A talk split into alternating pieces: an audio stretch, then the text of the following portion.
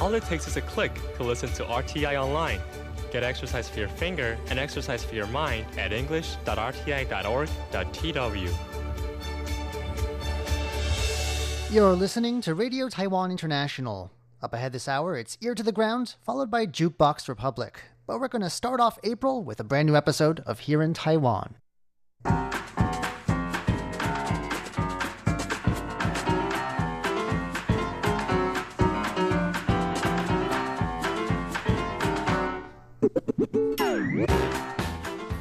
Hello and welcome to Here in Taiwan. Today is Monday, April 1st. Happy April Fool's Day to everyone out there. Uh, I'm John Van Trieste, and joining me here in the studio today for a new episode of Here in Taiwan, it's Jake Chen. Hello. And Paula Chow. Hello. In just a moment, meet Taiwan's roadkill expert. Then, why Taiwan's workforce is the second most stressed out in the world. And a popular messaging app is about to teach you how to detect phone fraud. All that coming up next. Please stick around.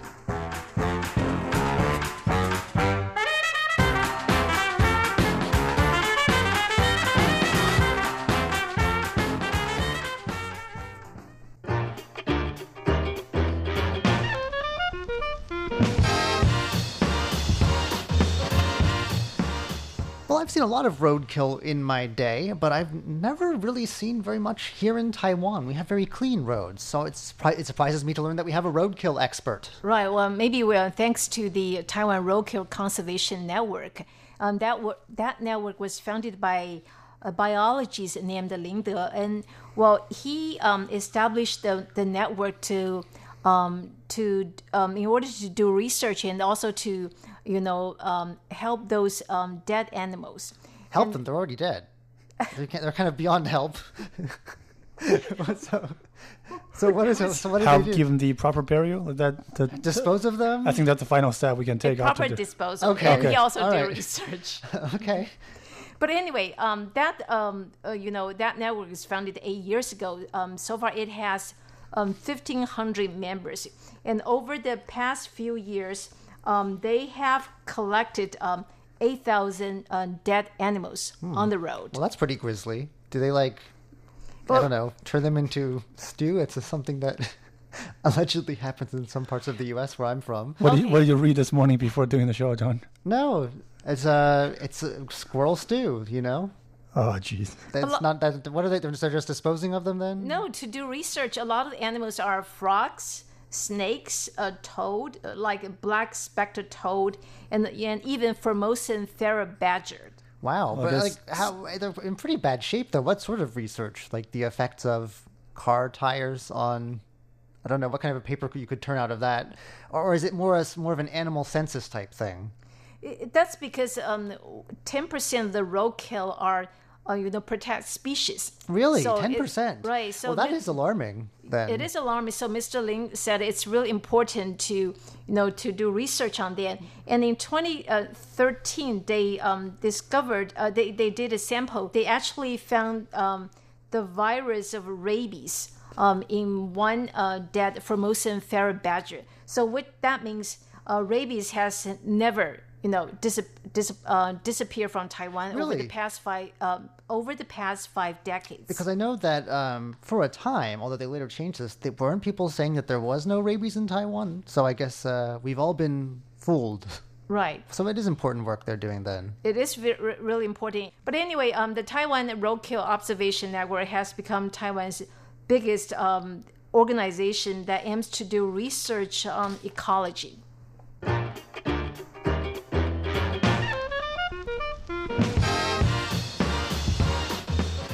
Feeling stressed? Well, you might not have it as bad as some of our workers here in Taiwan. It's said that we are the second most stressed out workforce in the world. Now, who's saying that, Jake, and what are they basing that on? Right. Uh, this is based on a five year research, uh, and good for you to ask that question. We do need to take the figures here with a grain of salt. This is uh, uh, figures published by Cigna Taiwan, a local life insurance company. So they would want you to feel stressed, do they? I guess. Yeah. It's, uh, anyway, I think when you're stressed out, life insurance is not really one of the first things you're thinking about, though. But right. so- I think those anyway. are for extremely stressed people. But, you know, that's probably a topic for a different day. Mm. Um, but um, this research, as far as I'm concerned, uh, the factors that they have taken into consideration when uh, calculating the uh, stress index is pretty legitimate. You know, um, including how uh, happy, confident uh, um, people are, and uh, a, an accumulation of health factors as well um, that they've collected in the last five years. So, on the uh, stress index, Taiwan ranks number two in the world, second only to South Korea. No, are they giving out questionnaires to people saying, How stressed are you? Take a free stress test or something like that? Or how are they collecting this information? Because that seems pretty subjective. Their Um, feeling at any given time? or Yeah, there's there's feelings, but there's also a question regarding their health because how good or in this case how bad it is is definitely an indication of how stressed a person can be. So looking at physical health in addition to Physical, yeah, how you're thinking or feeling on your psychological state. exactly. Okay. And uh, they've also asked people if they do feel stressed, what are the, the, the main factors? And the, the five common factors that people in Taiwan uh, are feeling, again, according to their questionnaires, are uh, financial factors, factors related to their health, uh, and too much work, accounting for 13%, um, family related issues, and lack of uh, employment insurance.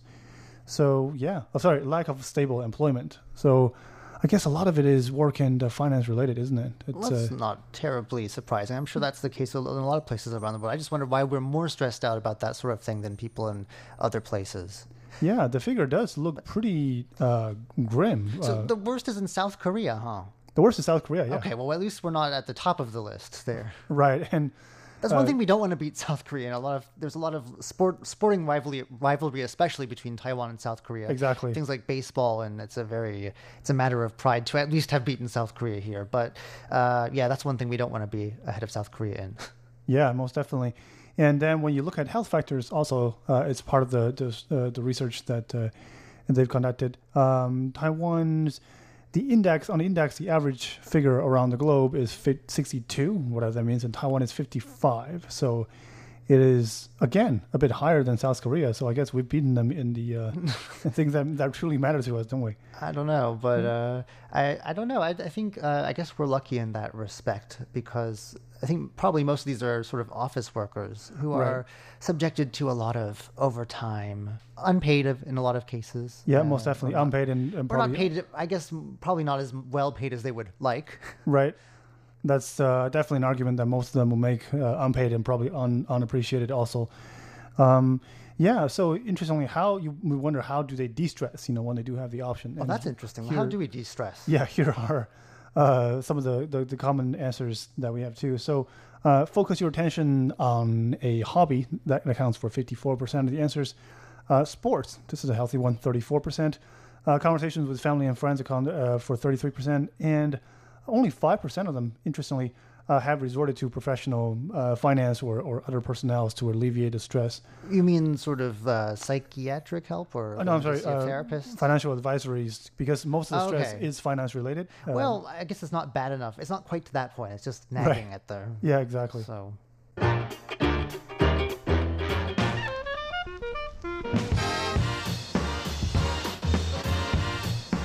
Unfortunately and rather embarrassingly, uh, Taiwan has had a lot of inc- incidents in which uh, Taiwanese nationals have been arrested overseas for telephone fraud.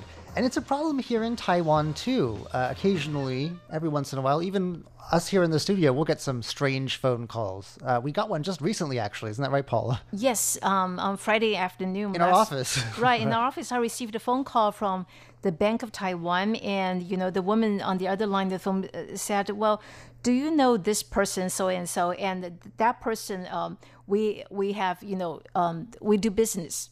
And then um, that person has, uh, I think, I has a savings account in our bank, and then we need his signature. And I said, I, I don't know this person. And he said that um, that uh, you know the um, the woman said, well, because we um we we we Google him and we found that um you know that person works at your radio station. It turns out that he didn't work right, he didn't work station. here, so I don't know but- why. But anyway, and it happens to be a Shirley Lin, our coworker, um, used to interview that guy, and so At one she- point, yes. so she actually contacted that guy and saying that, well, you know, um, do you have a ba- bank account, in, uh, you know, with the, the Bank of Taiwan? Do you have a savings account there? They, they call and they need a signature. And surprisingly, that guy said, well, I, I don't, I have never opened a bank account there. So they need a signature for something Right. that's not That- a forged signature, I guess, so they can use it really in for other things. Is really weird. It was an odd phone call, and uh, I got one, and Andrew did too. We were talking Uh-huh. about this some time ago. We got the same call around the same time. Some somebody asking, "Do you like tea?" in a really creepy voice. Oh, yeah, I just talk to them in English, and then they leave me alone after Oh, that. So that's my strategy for dealing with them. But um, it does it doesn't happen all the time, but now and again, uh, it, you know, there's these scams and strange people who want strange things from you. And uh, a popular social social messaging app is trying to uh, sort of beat these scammers because some of these scams, I think, are using their software. They contact people, and I know I get spammed sometimes. So uh, they're, they're telling you how you can detect potential telephone fraud. Right. The instant messaging app is called Line. It has 21 million users in Taiwan, which means almost everyone More than 90% uses of it- people, yeah. that. Uh, you know, the, the uses the app. Everyone Ev- uses it. Everyone does that. Now, recently, uh, Line says it will introduce a verification number in the second quarter of this year, so that if you receive anything that you think is you, you find it really suspicious, strange, or weird, well, you can contact you know its um, verification number to make sure that that's correct information or misinformation or just rumor.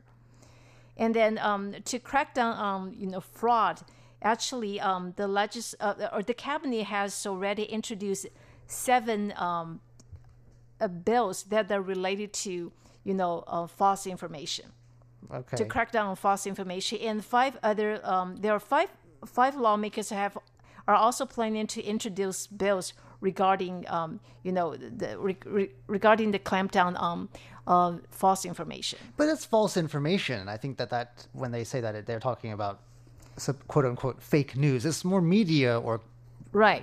geared towards the media. That was have to do with phone scammers. By phone skimming, th- th- it includes almost under that? everything. Yes. There are a Oh, lot, good. There are a lot of scams that are passed along online as well. I receive them like every second week. I guess. There's some spam on there like loans, loans, loans, or get car in- or motorcycle insurance, and Yeah. it's like none of that's real. But uh, you know, hopefully that'll st- put right a stop because to that even too. even our friends could be victims of of um, you know those scammers because you know maybe it's one of your friends has sent you a message then you think oh it's a message from your friend you might take it seriously. Oh, I think, but that uh, could be a wrong you know something wrong. Our English service intern actually told us an interesting story about that as well. oh she said that though. She um I think she receives a phone um her, her, her grandfather asked uh, told her uh, you know one day that you know um, he got a phone call from someone and uh, making sure that you know his granddaughter you know is kidnapped and then and so he knocked on his door uh, her door but she's in She was there. right she's at ki- home not kidnapped at Right. all. So uh, yeah, these things happen from time to time. Usually, it's pretty obvious that something strange is going on, but now at least we have some ways to be sure.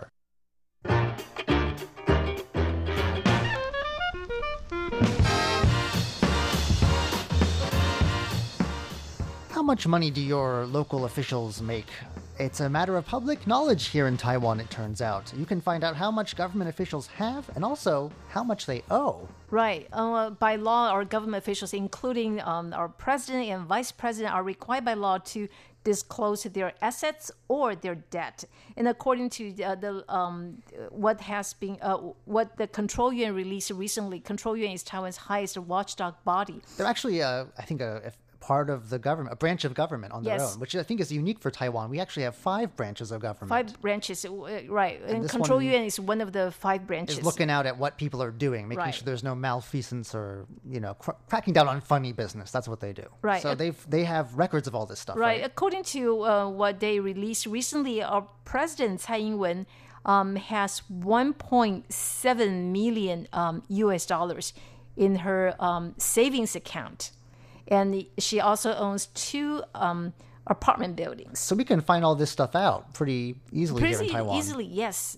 And President Tsai also um, has. Um, she also owns um, the copyright of the two books she wrote. Well, that's I, I would hope she does. Well, maybe Right. the publisher does. You never know. Right, and who is the richest person? I mean, of all the cabinet uh, minister, it's uh, our culture minister uh, Zheng Lijun and her husband because um, their joint um, savings account um, they have three million U.S. Does dollars. Does it count if it's a joint savings account though? Is her because I don't think her husband's an official, is he? Um, I think we usually in Taiwan, it's you, It just you have- counts. Yeah, right. Okay. You have to put everything together. And according to and and when it comes to our foreign minister Joseph Wu, uh, in his um, savings account, um, he has two hundred and forty thousand U.S. dollars. Um, he has three apartment buildings and one car. I have a lot of apartment buildings. Yes. Yeah. These government officials. And Are considering they- ho- so are they like landlords or is it like office space? I wonder. I Uh, don't never know. mind. It's- side yeah. income. Better not to know. I guess. Right. But anyway, our labor minister is not that rich because she um, has in her savings account she has thirty nine thousand U.S. dollars only, and she also um, you know owes a lot of money. Thirty-nine thousand only. That's Yes. not a lot of money That's for pretty. Right. a labor minister. One of the part. One of But the she has laboring to working pay, classes. car loans. She has you know has Wow. a lot of. So this yeah. is all public information. That's Right. really interesting.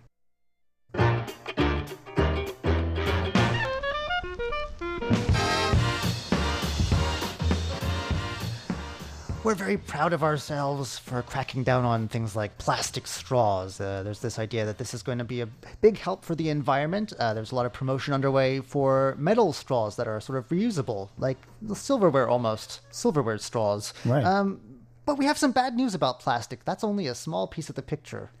Right, and uh, when you look when we look at other figures uh, in the uh, plastic recycling business, there's some pretty scary numbers uh, that uh, that we, we have to face. So uh, in 2018, and we the entire uh, the island of Taiwan used 15.2 billion plastic shopping bags. You might wonder how heavy is that, you know, because each and every one of them is pretty, you know, it's pretty light. So that amounts to 54,000 tons. Um, that, And that was last year, right? That was last year, Now it's for a long time now. Uh, you can't get plastic shopping bags for free at a lot of places. That means that No, people are shelling out for pay- these pay things for for that. 15. How many tons was it?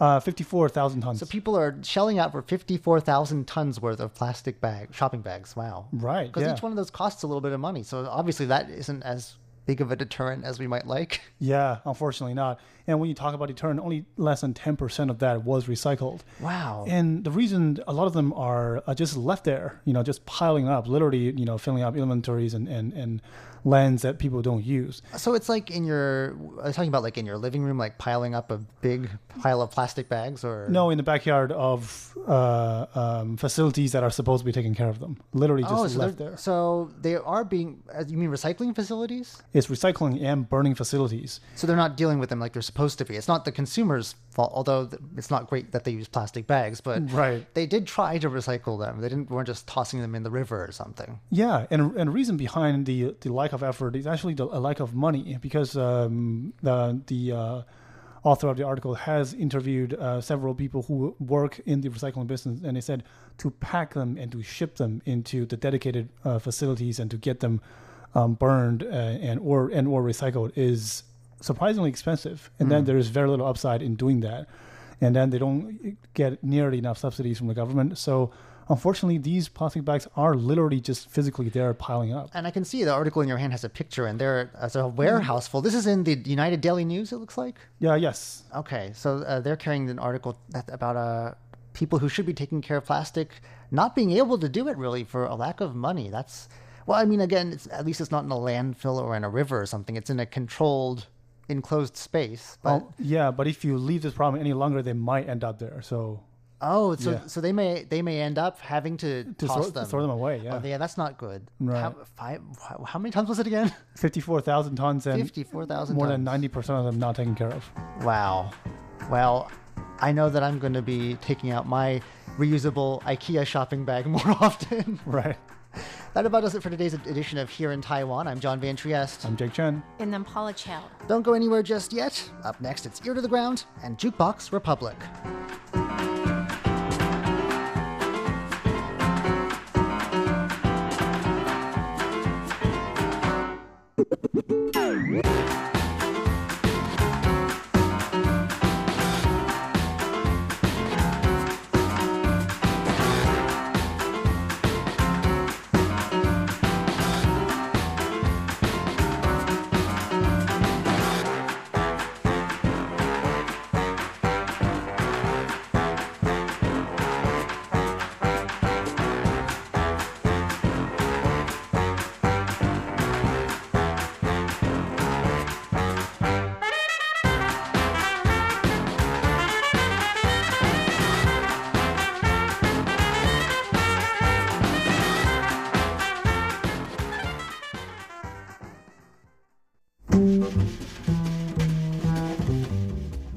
When was the last time you cleaned out your refrigerator?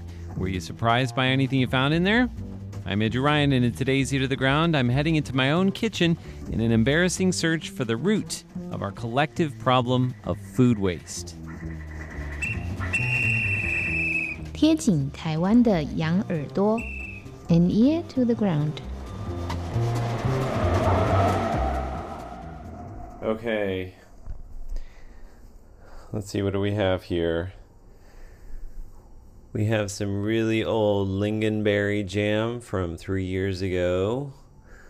That's when it expired. We have some some olives. Those expired about three years ago too. We have some tahini from 2012. Oh, jeez. Um, we have a lot of mystery containers with things that I really don't know what they are. It's very strange, eclectic mixture of Western ingredients and Asian ingredients. We do have some really old fermented beans from Yunnan from three years ago, I think, although there's no date on it, so it's hard to tell. So here we have a big, disgusting bag full of all of the condiments that have been poured out. I'm sure they're fermenting together in a mad mushy mess. I'm gonna open this one here. What is this? Ooh. Mm.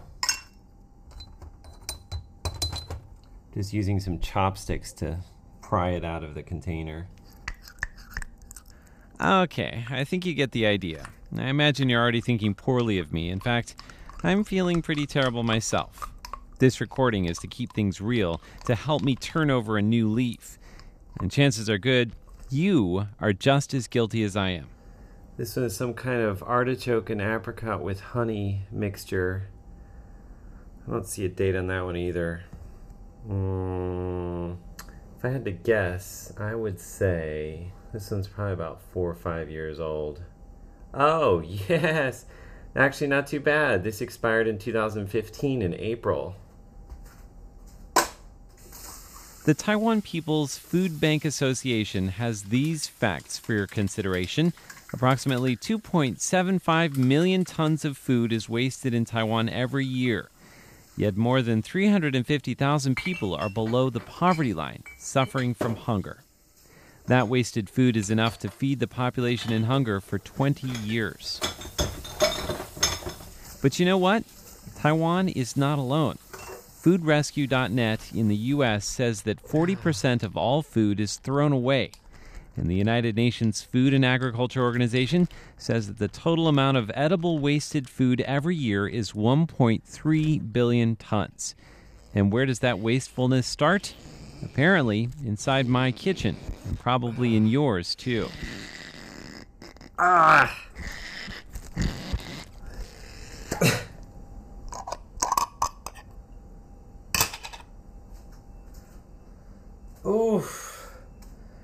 That one smells nice and ripe. It's a nice nuclear orange color. It's so thick in there, I don't think it's going to come out. I need a hazmat suit for this one. So, what's my excuse? Well, I don't cook very often, so I forget what's in my fridge. But at the end of the day, that's no excuse. You can hear the squeezing sound of old mayonnaise coming out of a squeezy bottle.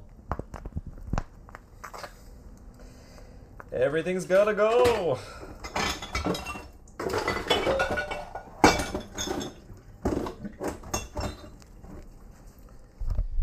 I think the most important takeaway as I'm standing here in my kitchen cleaning out my refrigerator of all these uh, age old condiments is not really conveying the disgusting sights of different old food items mingling together or describing the putrid smells that are wafting up from this plastic bag of waste. No, the most important thing is to express to you how I feel doing this because it feels so incredibly wasteful. I'm going to make a greater effort to eat all of the things that come through my house and to make sure that I waste as little as possible. With an ear to the ground, I'm Andrew Ryan.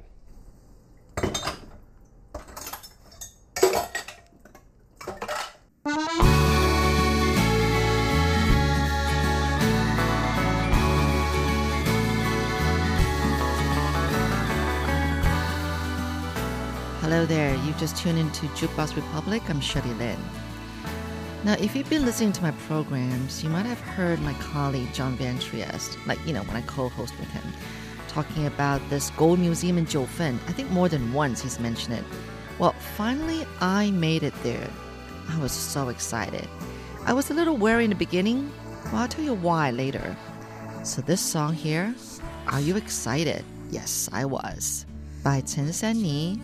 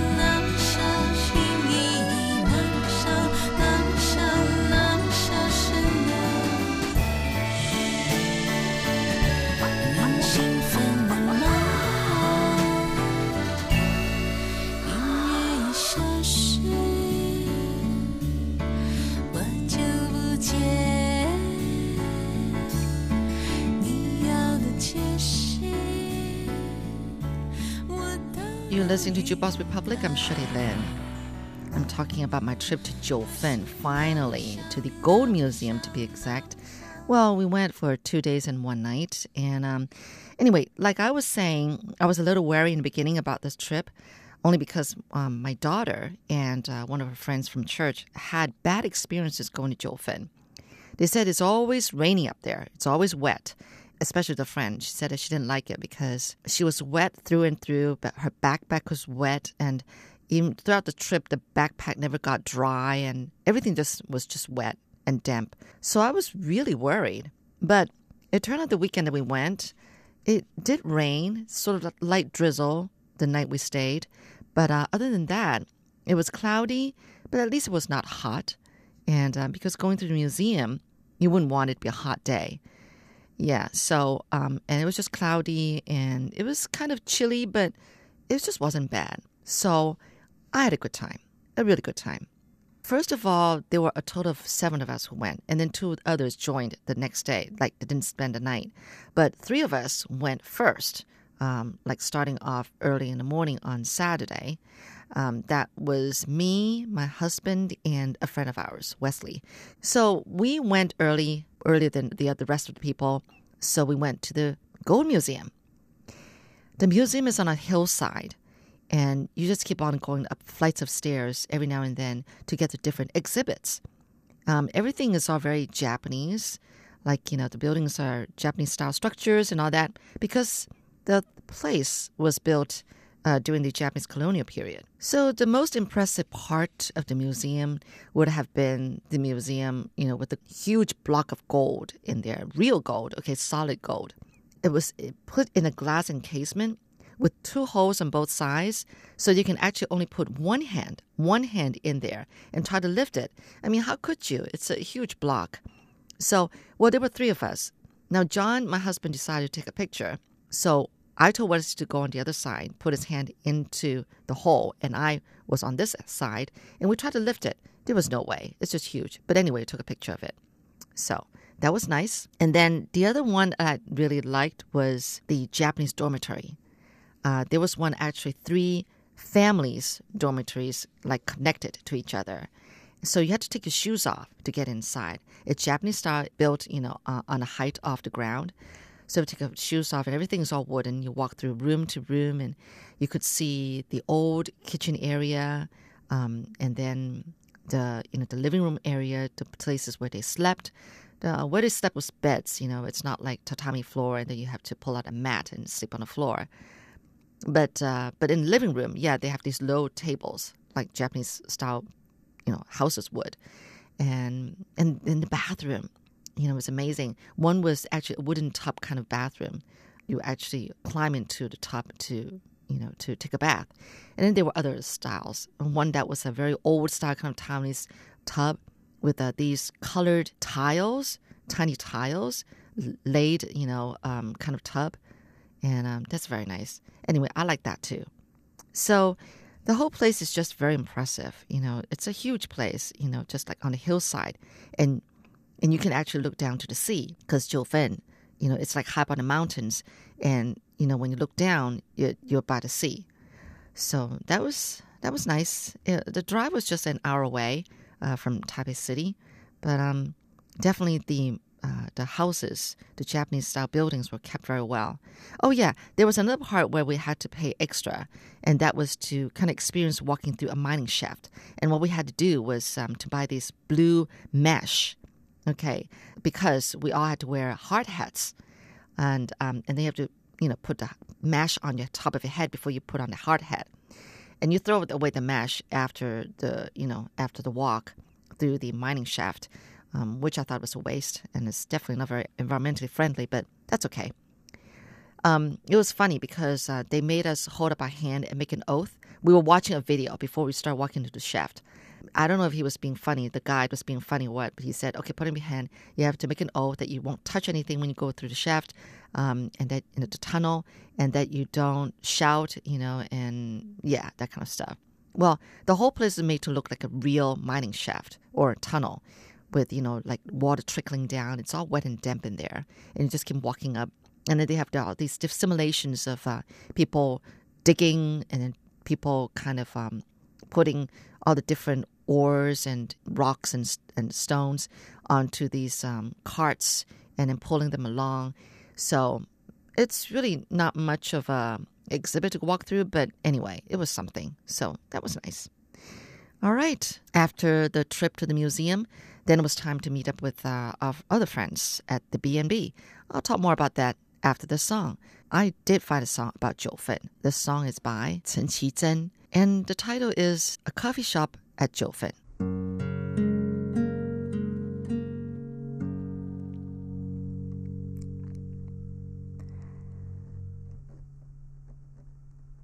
这里的景色像你变化莫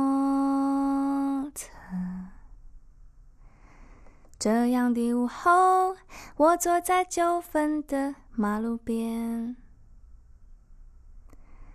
这里的空气很新鲜，这里的感觉很特别。仰望这片天空，遥寄我对你的思念。窗外的星空像你嬉笑不眠，这样的午夜我坐在九份的咖啡店，这里的街道有点干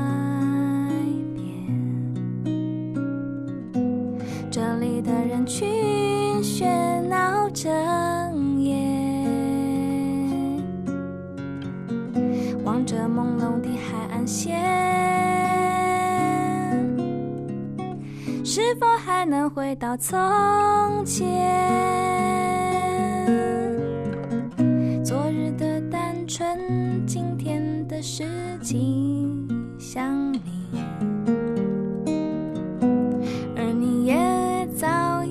是你。我的心是一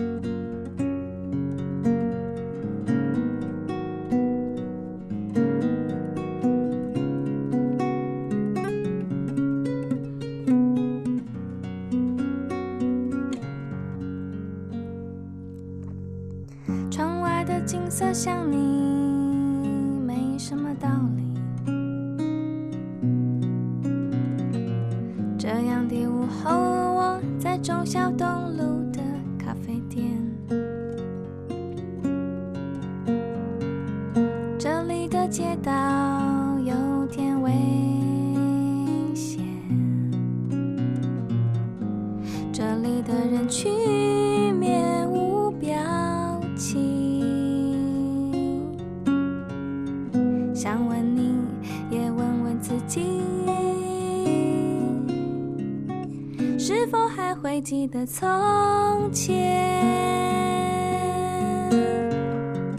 昨日的单纯，今天的事情想你，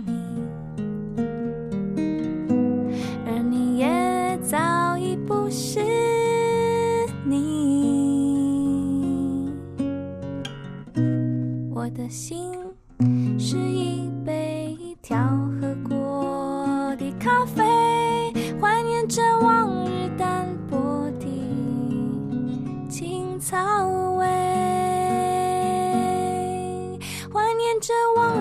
坚持和现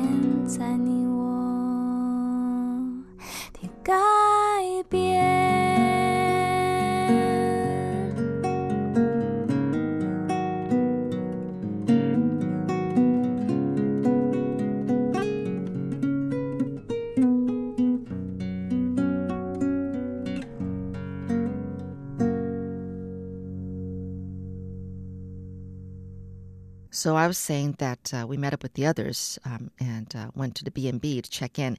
It's a very nicely kept B&B, very, very clean. And that is so important. Um, three of us women stayed in one room and four guys stayed in the other room. And there were actually three beds, different beds, although one actually is more like a couch bed. One of my friends decided to sleep on that couch. It's a bed, it's a single bed, but it looks made to look like a couch. So we all had our own bed. Whereas uh, the guys, there were only three beds, two uh, double sized bed and one, again, a single kind of couch looking like bed. But one of them decided to sleep on that one. So I guess there were two guys who had to share one bed and the other one by himself. And my husband is like the most uh, plump one. So he was able to have his own bed. But uh, he fell asleep first because he actually asked for a sleeping pill. He was afraid that he would be he would be kept up, you know, from sleeping because of everybody else snoring. But his snoring ended up bothering everybody else. So what was really funny is that um, uh, one of the one of the guys is a doctor, and he decided to play some soothing kind of music, trying to test it out, see if it would work, uh, to stop the snoring from my husband. So my husband said that he felt like he was woken up by some kind of music by his ears, and he thought he was dreaming. So when we got up in, in the morning, we talked about this. Everybody just laughed because uh, it he wasn't dreaming. It really happened. That was really interesting. We decided to go to a very, very rundown, shabby kind of place on the outside, but on the inside, all the different kind of paraphernalia that the owner has put up, and even like these bamboo designs, you know, on the ceilings and everything. Everything was worth, you know, worth photo taking or taking selfies. But what's amazing is the food, and no wonder there were so many people there just for the food.